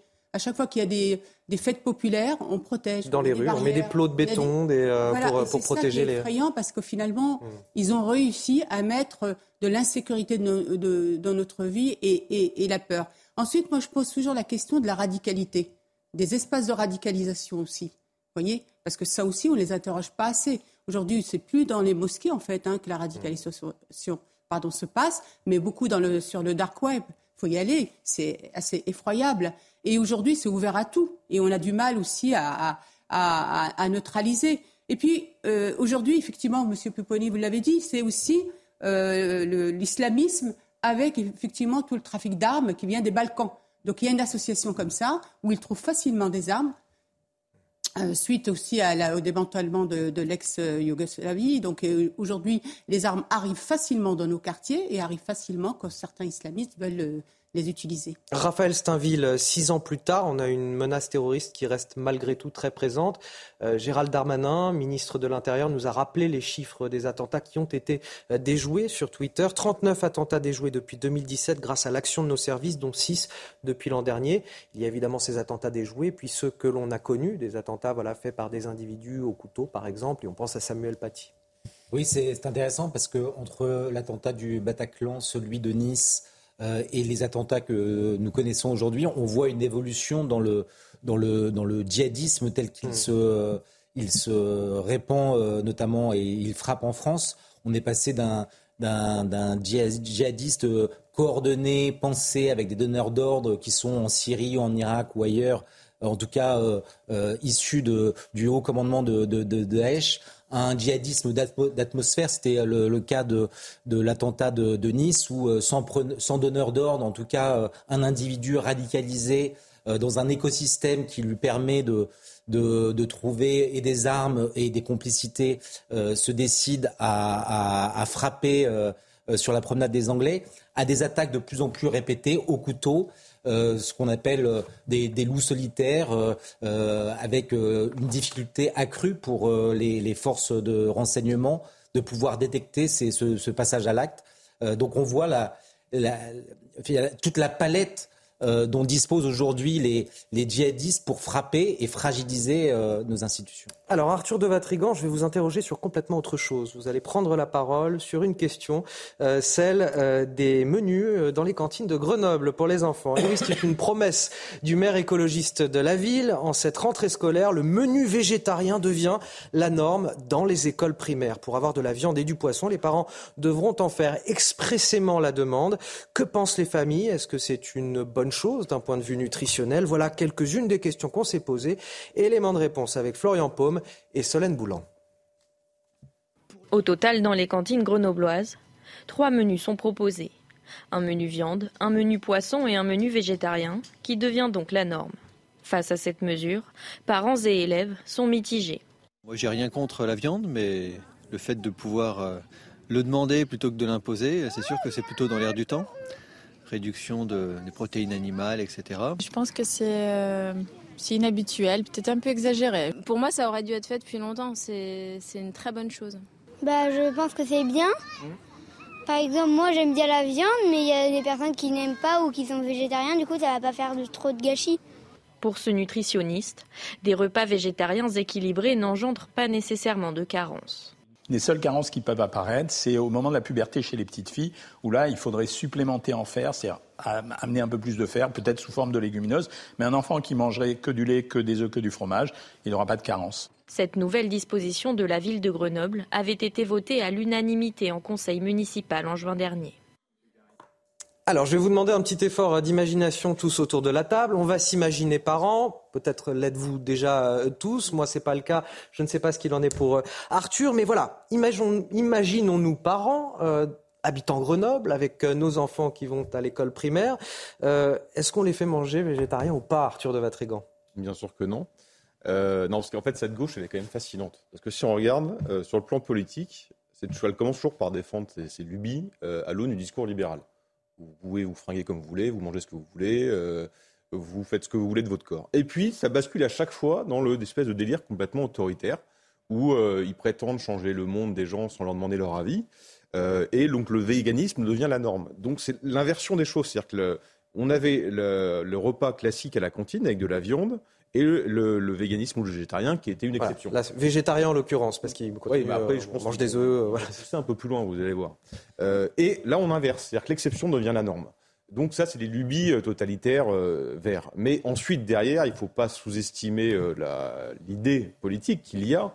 C'est que le, repas végétarien, que certains appellent repas laïque, ça permet de mettre sous la table les questions, la question épineuse de, des repas de substitution des questions religieuses, tout simplement. Parce que là, vous n'avez plus de problème ou de revendication. je veux euh, du porc, je veux du halal. Non, le, la norme, c'est le végétarien, donc plus de problème. Et si vous voulez des repas, euh, si vous voulez de la viande, bah, vous pourrez préciser sur votre petit questionnaire, euh, soit en début de semaine, soit en début d'année, ce que vous voulez comme viande. Et même en ajoutant je veux pas de porc ou je veux du halal. Donc ça permet de, conjuguer les deux, le totalitarisme vert et en même temps le question de, les questions religieuses. Vous, êtes d'accord euh, là-dessus, François Pupponi Il y a une forme de, clientélisme euh, politique là? Ah, C'est évident. Enfin, Grenoble, c'est pas n'importe quelle municipalité. Hein. Il y a eu le problème du Burkini. Là, on voit bien que ça règle le problème. Parce que moi, j'ai été maire de Sarcelles pendant 20 ans et j'ai lancé plusieurs appels d'offres pour choisir le prestataire de celui qui allait livrer euh, les repas à la cantine et tous les nutritionnistes, parce qu'on se faisait assister par des bureaux, d'études pour préparer l'appel d'offres, et tous les nutritionnistes nous disaient qu'il faut absolument de la viande et du poisson au moins une fois par semaine.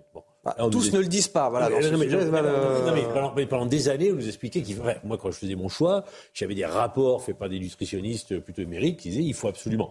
D'autant plus dans certains quartiers où parfois les parents n'ont pas les moyens d'acheter de la viande le soir. Ça pose un autre problème aussi. Il, faut, enfin, tous les nutritionnistes disent qu'il faut quand même un peu de viande, un peu de poisson. Ok. Et là, bon, on nous dit. Bon, là, là, ils peuvent encore manger de la viande. Mais c'est vrai que la logique est inversée, c'est-à-dire que si on veut de la viande, on le précise. Et Par contre, est-ce que ça stigmatise un petit peu aussi ceux qui veulent de la viande? Justement, les points du doigt. Ah, on de la viande. Par, contre, c'est vrai qu'il y avait aussi des repas sans viande qui étaient souvent demandés par les enfants de la communauté musulmane qui ne voulaient pas manger de la viande qui n'était pas halal et qui disaient je veux sans viande. On comprenait tout à fait ce que ça voulait dire. Bon. Et il y a même des. On était obligé d'organiser des tables, parce que les, femmes de service, moi j'étais allé, ça m'avait un peu horrifié, c'était comme ça. Il y avait des tables avec porc et des tables sans porc. et après la cantine, ils allaient jouer au foot, il y avait l'équipe des porcs et l'équipe des sans porc. Bon, ça c'est une réalité. malheureusement, bon, parce qu'on n'a jamais voulu vraiment aborder le sujet. Donc là, effectivement, la ville de Grenoble, sous couvert de bienveillance, réflexion, changer la société, règle le problème. Ceux qui veulent, ils demandent. Bon, ça a une logique. Hein. Bon. Mais euh, après, en termes nutritionnistes, voilà, moi, je ne fais que répéter ce qu'on m'a expliqué. Euh, disent non, bon, on verra. Naïma M. Fadel, quel euh, menu euh, donne-t-on à nos enfants? Si on est à Grenoble et qu'on a un enfant en école primaire Écoutez, moi, je, je, je, je m'offusquerais qu'on puisse me demander, enfin, d'offrir que des menus végétariens. Je trouve que c'est quand même scandaleux. On voit bien qu'ils sont dans une démarche de coloniser nos esprits, de, de nous comment de nous endoctriner, de nous faire à leur, euh, à leur manière. C'est du vent quand ils nous disent qu'il faut manger moins de viande, que ça, la production de viande pollue, par exemple. Est-ce que ce, sont des, des arguments valables ou pas En fait, oui, euh, c'est vraiment une démarche totalitaire. Hein, vous l'avez bien dit, Arthur. C'est extrêmement grave. Mais moi, je voudrais juste euh, rebondir, si je puis dire, sur ce qui a été dit. Alors, s'ils ils pensent qu'ils vont faire plaisir à la communauté musulmane en n'offrant pas de... Euh, le problème, c'est que les, musulmans, enfin, en tout cas, les habitants des quartiers mangent beaucoup de, viande, effectivement. Et, euh, s'ils pensent euh, comme ça, qu'ils vont faire plaisir à cette communauté, ils se mettent le doigt dans le nez, excusez-moi l'expression. Et aussi, alors, Monsieur Pupponi, effectivement, moi, j'ai pu assister à, cette problématique des cantines les sans ports avec et les, avec porc et sans porc et effectivement on faisait des tablés c'est-à-dire que les, les agents de cantine faisaient des tablés c'est dramatique. J'ai vu ça. Et je vais vous raconter juste une anecdote. Donnez-moi juste une petite. Moi, j'ai travaillé à Trappes. J'étais donc euh, directrice des centres socio-culturels de la ville de Trappes. On a fait un séjour dans une, une région et euh, on, voulait faire un menu qui tienne compte de cette région. Bon, on avait des personnes qui ne mangeaient pas de porc. Donc j'avais dit, bah, c'est pas grave, vous mettez avec euh, du porc, vous savez, c'était des quiches, je sais plus comment, tartiflette, pardon, et sans porc. Bon. Et j'arrive dans cette salle qui était organisée par les animateurs et je vois sûr, je vois. Ils ont installé une table et sans porc. Mais non, mais je suis arrivée, je leur dis non. Vous savez ce que j'ai fait? J'ai fait un banquet et j'ai dit aux personnes de, de, se servir et de s'installer. Eh bien, les gens se sont mélangés. Oui, Vous voyez, c'est pour ça que... le personnel qui anticipait. Voilà, tout, à, fait. En croyant bien faire, encore une fois. Et c'est pareil pour les, les agents des cantines. Raphaël Steinville. Oui, euh, pour reprendre un peu ce qui, ce qui a été dit autour de cette table, c'est-à-dire qu'on on voit bien que l'argument écologiste n'est qu'une manière de dissimuler finalement la soumission du, maire de Grenoble, Éric Piolle, aux revendications. Mais là, là c'est-à-dire que tous autour de la table, vous, vous, avez complètement évacué l'argument premier, en tout cas des écologistes, qui est de dire on mange trop de viande. Mais moi, je me demandais, est-ce qu'il est valable cet argument J'entends bien qu'il y a une visée clientéliste, peut-être, mais, euh, mais, moi, je pense que Éric Piolle a, tellement euh, intégré euh, le discours et les revendications des, euh, des différentes associations euh, proches des frères musulmans, qu'il pratique lui-même la taquia, il peut inventer tous les prétextes du monde, mais, mais ça ne tient pas parce que ce qui aurait été légitime et ce qui existe déjà dans un certain nombre d'autres mairies comme offre dans les cantines scolaires, c'est de proposer de manière optionnelle euh, ces repas végétariens. Mais lui, il l'inverse, et c'était très bien dit par, euh, par Arthur Vatrigan, euh, de, de, de, que la norme soit désormais euh, ces, ces, menus végétariens et que de manière très optionnelle,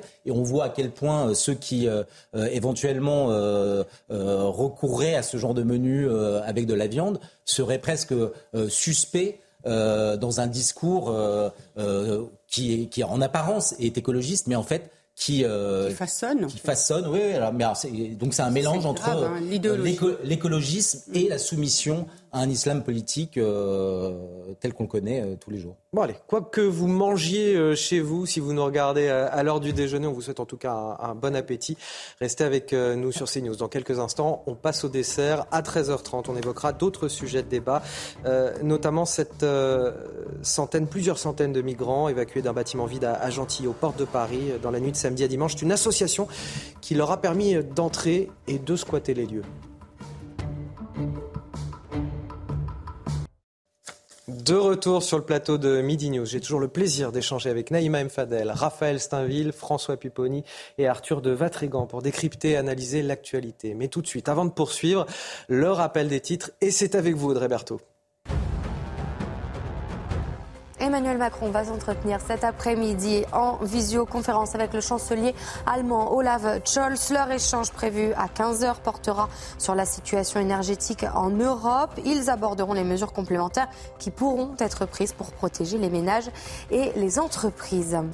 La Commission européenne et l'Ukraine ont signé un accord sur une aide de 500 millions d'euros qui sera consacrée au logement et à l'éducation des personnes déplacées. Ce financement entre dans le cadre d'engagements européens annoncés au printemps. Enfin, la justice américaine a rejeté la plainte pour pédopornographie du bébé, aujourd'hui devenu adulte, qui figure nu sur la pochette de l'album Nevermind de Nirvana. L'album était sorti en 1991. Il s'était vendu à plus de 30 millions d'exemplaires. Un juge de Los Angeles a donc rejeté la plainte, notamment pour des motifs de prescription manifestement, il y en a un qui voulait de l'argent avec ce ah, procès.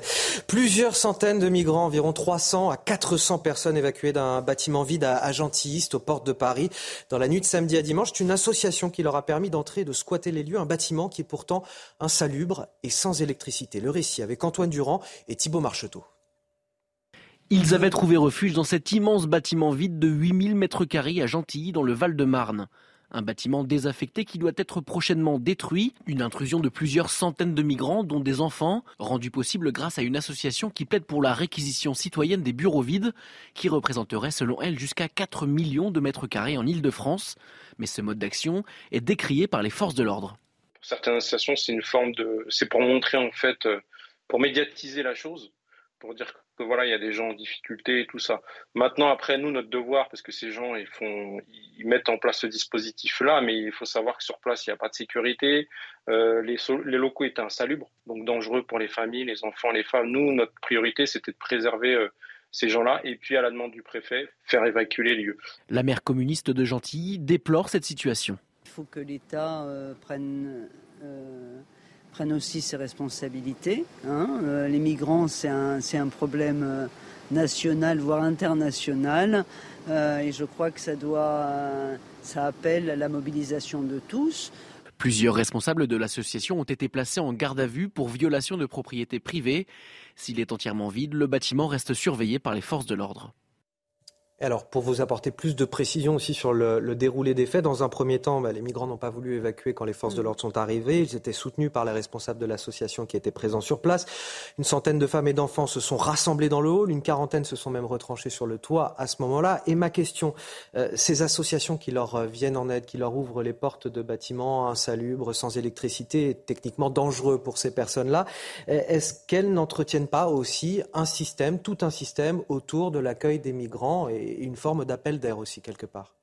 Bah, oui, mais le problème, c'est qu'on a, on en fait, il y a un double problème. Il y a un problème politique et un problème juridique. Parce que si on reprend la situation, euh, des clandestins en situation régulière occupent un bâtiment illégal, de manière illégale, euh, par l'intermédiaire d'une association. Euh, sur le papier, c'est complètement ubuesque. Sauf que si on reprend l'historique de tout ça, on il y a eu des crans politiques et des arrêts juridiques qui permettent ça. en 2013, Rappelez-vous, François Hollande supprime le délit de séjour. Alors, euh, il ne faut pas surestimer la philanthropie de François Hollande. Il a juste en fait fait appliquer une, euh, directive, il a transposé une directive européenne le droit français.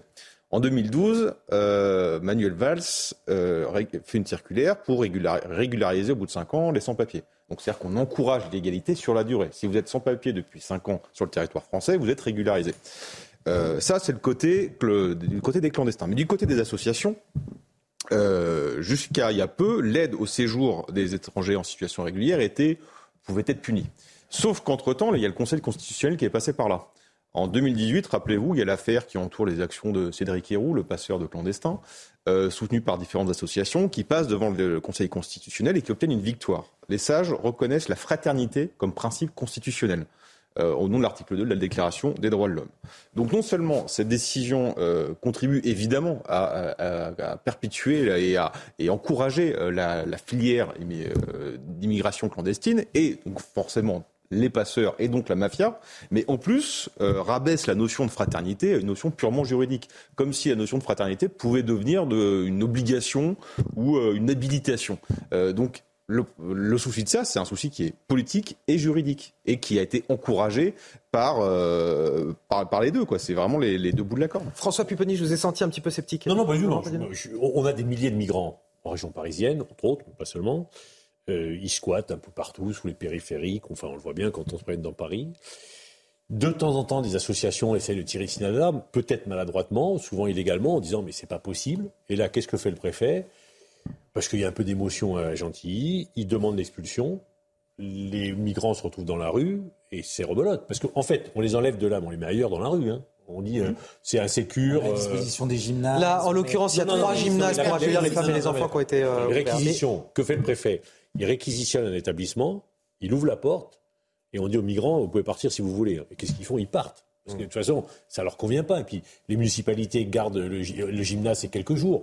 Donc, on fait semblant de les reloger pour donner le sentiment qu'eux, mais deux heures après, ils sont dans la rue. Ils repartent, ils repartent d'où ils viennent. Ils cherchent un nouveau lieu. Bon. Donc, cette espèce de scandale qu'on n'est pas capable d'accueillir dignement des migrants, alors, soit on est capable de dire, vous n'avez rien Ce que dénonçait la maire de Gentilly, hein, c'est l'inaction de l'État. Ça, attendez, ça coûte 2 milliards d'euros, tout ça. Parce que il faut réserver des fois des hôtels, on paye, ça coûte de l'argent. Ah, donc le scandale, ah. il est là en fait. Le, mais ça coûte le des scandale, milliards. Et on n'est pas capable de construire des structures pour mais, au moins les accueillir dignement, quitte à dire après, vous devez Mais est-ce que c'est ça où il ne faut pas travailler en amont sur la politique migratoire aussi euh, vous, vous, vous mettez 2 milliards pour ça. Euh... Alors d'abord, d'abord, je pense que vous entretenez à, à, dessein la confusion lorsque vous parlez de migrants. En fait, il ne s'agit pas seulement de migrants, il s'agit de clandestins. Oui, c'est des migrants. Euh, ben, D'accord, c'est des migrants, mais euh, c'est des gens d'immigration. Oui, oui, non, mais des gens de l'immigration qui sont là. Il y a des gens, il y a des gens de l'immigration qui font qui font l'effort justement d'obtenir des visas. Euh, et, et, donc, euh, en, en l'espèce, ce ne sont pas des, des, ce ne sont pas des migrants ordinaires, ce sont des clandestins. Alors, euh, enfin, je sais pas qui était le statut de ces gens-là. Mais non, apparemment, ce sont des personnes qui sont du d'une manière illégale euh, en France. Donc c'est vrai que c'est la porte ouverte à tout c'est un appel d'air. Donc à un moment, il faut nommer les choses. Il y a effectivement des gens qui euh, immigrent dans notre pays en faisant la démarche souvent dans leur pays et qui font un parcours pour venir d'une manière légale dans notre pays. Aujourd'hui, on protège des personnes qui viennent illégalement avec tout ce que ça sous-entend. Et effectivement, il y a une obligation aujourd'hui, à partir du moment où on ne peut plus euh, les, les, les, les, non, les expulser, eh bien, on est en obligation, effectivement, de les héberger. Et aujourd'hui, euh, on réquisitionne euh, des, euh, des stades, on réquisitionne alors que ça. On, on paye des hôtels on, très on chers. On paye des hôtels très, chers. Moi, je l'ai vu quand j'étais délégué du préfet. Donc, c'est quand même un scandale parce que tout ça, c'est, ça met à, à, mal aussi la cohésion nationale et les Français ne, ne, ne comprennent pas, sachant qu'il y a des difficultés aussi pour pouvoir scolariser euh, les enfants. Donc du coup, ça, c'est, sans fin. Et il, si on arrête ça à un moment en disant, effectivement, il faut s'asseoir sur les conventions au niveau européen, s'asseoir sur ce droit-là qui, qui, confère à des personnes illégalement arrivées en France des, bah, des droits, et ce qui n'est pas normal. Et en même temps, sur ce, de ce que j'ai compris sur ce squat, ils étaient aussi en, en risque pour eux et pour leurs enfants. Mais juste un dernier mot, je pense que le, le problème, c'est qu'il faut sortir le sujet de l'immigration des mains du juge. Il faut que ça revienne aux mains du législateur. Le, le souci qu'on a, c'est que la délivrance des titres de séjour euh, est en fait une, la conséquence des droits individuels protégés, alors que la délivrance des titres de séjour devrait être et aurait dû toujours être une faveur accordée et non une obligation. C'est-à-dire c'est la souveraineté populaire, c'est au nom de la souveraineté qu'on accueille ou pas, mais c'est au, au, au, peuple souverain, donc au législateur de décider qui on accueille ou pas, et non au juge. Les frontières sont grandes ouvertes. Bah, il faudra peut-être les fermer. Oui, je suis d'accord. d'accord. Mais aujourd'hui, les frontières sont grandes ouvertes et les gens sont rentrés par milliers. Et donc, vous savez, vous partez du principe que non, non, les gens sont pas... là, on n'a pas le choix, non, les frontières sont ouvertes, on ne peut pas changer. C'est pas ce que j'ai dit. J'ai bien sûr qu'il faut empêcher, il faut fermer les frontières. Et j'ai le fait aujourd'hui, le constat que je fais, moi je l'ai fait en tant que parlementaire pendant 15 ans, les frontières sont ouvertes, ça rentre Les gens sont là, on ne les régularise pas. Si, si, on les régularise au bout de 5 ans. S'ils restent 5 ans, ils sont régularisés.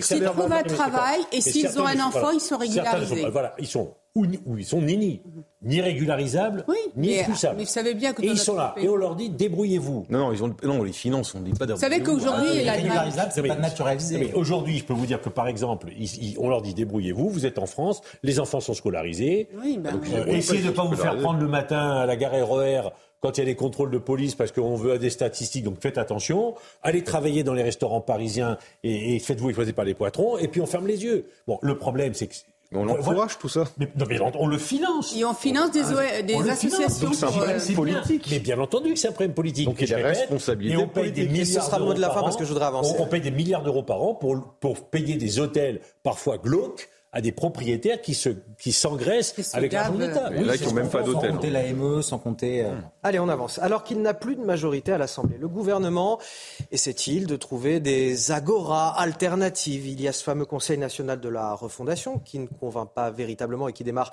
euh, jeudi prochain, mais pas seulement. Ce week-end, Gabriel Attal, le ministre euh, des Comptes publics, a lancé les dialogues de Bercy qui invitent les oppositions à venir discuter du budget 2023, budget qui sera présenté en Conseil des ministres, je vous le rappelle, le 26 septembre prochain. Seulement voilà, c'est une fin de non-recevoir pour les oppositions. Je vous propose d'écouter les explications de Gauthier Lebret. Oui, Gabriel Attal appelle ça les dialogues de Bercy et vante l'initiative comme totalement inédite. Alors l'objectif, c'est de recevoir à Bercy, au ministère de l'économie euh, et des finances, alors que lui est chargé euh, des comptes publics, eh bien les parlementaires qui font partie des commissions des finances du Sénat et euh, de l'Assemblée nationale. Alors les Républicains, le Rassemblement national et la France insoumise ont d'ores et déjà annoncé qu'ils ne voteraient pas le budget, comme ça, ça le mérite d'être clair, que cette majorité se débrouille, nous ne serons pas sa béquille, dit Éric Ciotti qui est en pleine campagne pour prendre la tête des Républicains. Son principal concurrent, Bruno Retailleau, est sur la même ligne. Il n'est pas question, par des artifices politiciens, de rentrer dans un petit jeu de négociation. Fin de citation. Au Rassemblement national, je n'irai pas à Bercy dialoguer avec Gabriel Attal, dit euh, Jordan Bardella. Ça tombe bien car il n'était pas invité. Je vous l'ai dit, c'est les parlementaires hein, qui font partie des commissions des finances du Sénat et de l'Assemblée nationale. Jean-Philippe Tanguy du RN, qui en fait partie, lui craint une manœuvre de communication.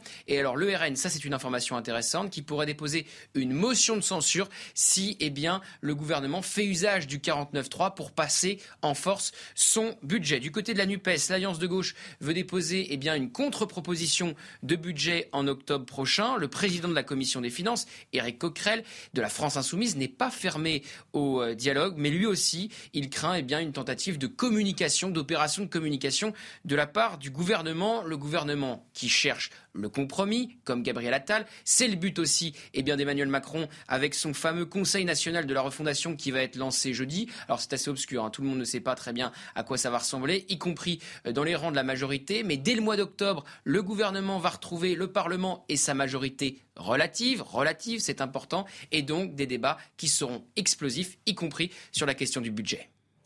Bah, c'est très bien expliqué de Gauthier Lebret. Euh, le gouvernement a du mal à digérer sa majorité relative, donc il crée des, instances de discussion euh, alternatives en permanence. Là, le ministre fait un coup de com'. Moi, j'ai été membre de la commission des finances pendant des années. Tous les groupes parlementaires vont à Bercy à partir du mois de mai pour négocier les amendements avec le ministère. C'est comme ça qu'on fonctionne. On, va les voir avant, on explique pourquoi on veut déposer l'amendement, on essaie de dealer avec le gouvernement, de droite comme de gauche, ça c'est toujours fait. Et puis après, il y a le débat en commission des finances où là on essaie de trouver un accord au sein, au sein du Parlement, puis après il y a le débat en séance. Donc ce que fait Gabriel Attal, c'est de faire un coup de com' pour montrer que les oppositions refusent en fait. Hmm. Mais je suis sûr que euh, tous les députés d'opposition euh, qui sont à la commission des finances, pour la plupart, enfin en tout cas ceux qui ont un peu de bouteille, ils ont déjà tous été à Bercy négocier leurs, propres amendements. C'est une fausse, euh, hein. fausse naïveté finalement, parce que il se doute bien, Gabriel Attal, que n'importe qui de l'opposition qui voterait le budget s'inscrit donc dans la majorité en fait. C'est le, principe. entre voter, et, attendez, c'est pas pareil ce qu'il dit. Entre voter et négocier les amendements, c'est autre chose on peut obtenir. Non, mais l'objectif, l'objectif étant qu'à la fin le budget soit voté sans passer par le 49-3. Il se doute bien que si les députés de l'opposition commencent à voter le budget, bah, traditionnellement, ça veut dire qu'ils ne s'inscrivent plus dans l'opposition. Donc là, il est en train euh, d'anticiper le 49-3 en disant j'ai proposé la négociation, j'ai proposé le dialogue, ils ont refusé, donc on est obligé de passer par On continue le tour de table, il nous reste 4 minutes pour que vous puissiez vous exprimer chacun là-dessus. Oui, on a, on a, enfin, moi, je, je partage ce qu'il vient d'être dit. On est là face à une, une manœuvre de, de communication de, de Gabriel Attal, euh, mais euh, d'une certaine manière, euh, ce qui est vrai de Gabriel Attal l'est également du Conseil national de la refondation de la vie politique. Je ne sais plus exactement comment comment intituler comment s'intitule ce, nouvel organe et qui qui, émerge presque à contretemps. C'est-à-dire que on a une assemblée qui est enfin représentative. Alors on peut regretter l'émergence d'un groupe aussi conséquent de la Nupes, du Rassemblement national, mais c'est représentatif de la vie de la vie politique aujourd'hui. Et aujourd'hui aujourd'hui, ce Conseil euh, qui, euh, qui a été euh, anticipé, qui a, été initié au lendemain de, la présidentielle sans qu'Emmanuel Macron ne, puisse, qui était persuadé d'avoir une, très large majorité au Parlement, se, retrouve face à, une coquille qui, où plus personne ne veut participer. Euh, je, je, je, ne sais même plus euh, euh, qui finalement a accepté, mis à part François Bayrou qui, qui, en a pris la présidence, qui a accepté de participer à ce, à ce Conseil. Donc on voit là une nouvelle fois des tentatives un peu désespérées de la Macronie d'exister dans un, dans un débat qui, qui existe finalement au Parlement, mais qu'il voudrait faire taire. Ces, ces, dialogues de Bercy, c'est pas aussi pour dire bah, derrière ils ne veulent pas discuter et légitimer l'usage du 49.3 C'est exactement ça. Et on sait très bien que Gabriel Attal, Attal a cette manière d'utiliser la communication avec... Euh, bon, c'est quelqu'un de brillant hein, en termes de communication. Donc euh, voilà, il annonce les choses pour dire ensuite, bah, vous voyez, on est bien obligé, nous, d'utiliser effectivement le 49.3. C'est un coup de com' quand même, si vous me permettez l'expression, un peu foireux, parce que ça... Euh, perpétue l'idée que les Français ont de, du peu de respect des institutions et de la démocratie euh, d'Emmanuel Macron. Pendant son premier quinquennat, il, pouvait mépriser le Parlement, parce qu'il avait eu une, une, assemblée avec des députés Godillot qui euh, disaient, qui votaient ce qu'on lui qu'il demandait, ce qu'il disait de voter, ce qu'il commandait de voter. Là, on a une assemblée euh, qui est plus plurielle, qui résulte d'un choix en plus euh, des Français, et l'image qu'il donne encore une fois, c'est euh, Jupiter ne veut pas discuter, ne veut pas débattre. Donc c'est un peu, c'est un peu embêtant et d'un point de vue communication, je trouve pas ça très malin, surtout qu'en effet, comme vous l'avez très bien rappelé, l'efficacité va être très mince. Je vous propose pour finir d'écouter la réaction d'Annie Genevard, présidente par intérim des LR. C'est assez basique. Moi, j'ai dirigé un exécutif. Ouais soit vous votez le budget et vous êtes dans la majorité, soit vous êtes dans l'opposition et euh, vous, vous, vous opposez au budget. Parce que voter le budget, ça veut dire tout partager euh, de la majorité. Euh, la méthode, les options, les objectifs. Voter la même chose, c'est pas voter la même chose pour les mêmes raisons. Ouais. Vous avez trois votes possibles à l'Assemblée, mmh. pour, contre et abstention. Mmh. Mais après, le, le, le, la motivation du vote, évidemment, elle, elle est profondément différente chez nous et chez les autres oppositions. Allez, pour finir, euh, juste un mot pour vous le dire, puisque la nouvelle vient de tomber. Liz Truss a été euh, choisie comme euh, première ministre britannique. Elle était donc ancienne ministre des Affaires étrangères du gouvernement de Boris Johnson. Et elle a donc été choisie pour succéder à Boris Johnson à la tête de la Grande-Bretagne comme Première ministre. Voilà pour euh, Midi News, voilà pour notre émission. Le temps de vous remercier peut-être euh, Arthur de Vatrigan, François Pupponi, euh, Raphaël Steinville et Naïma Mfadel. Restez avec nous dans quelques instants sur CNews. C'est l'heure de la belle équipe et c'est avec Clélie Mathias.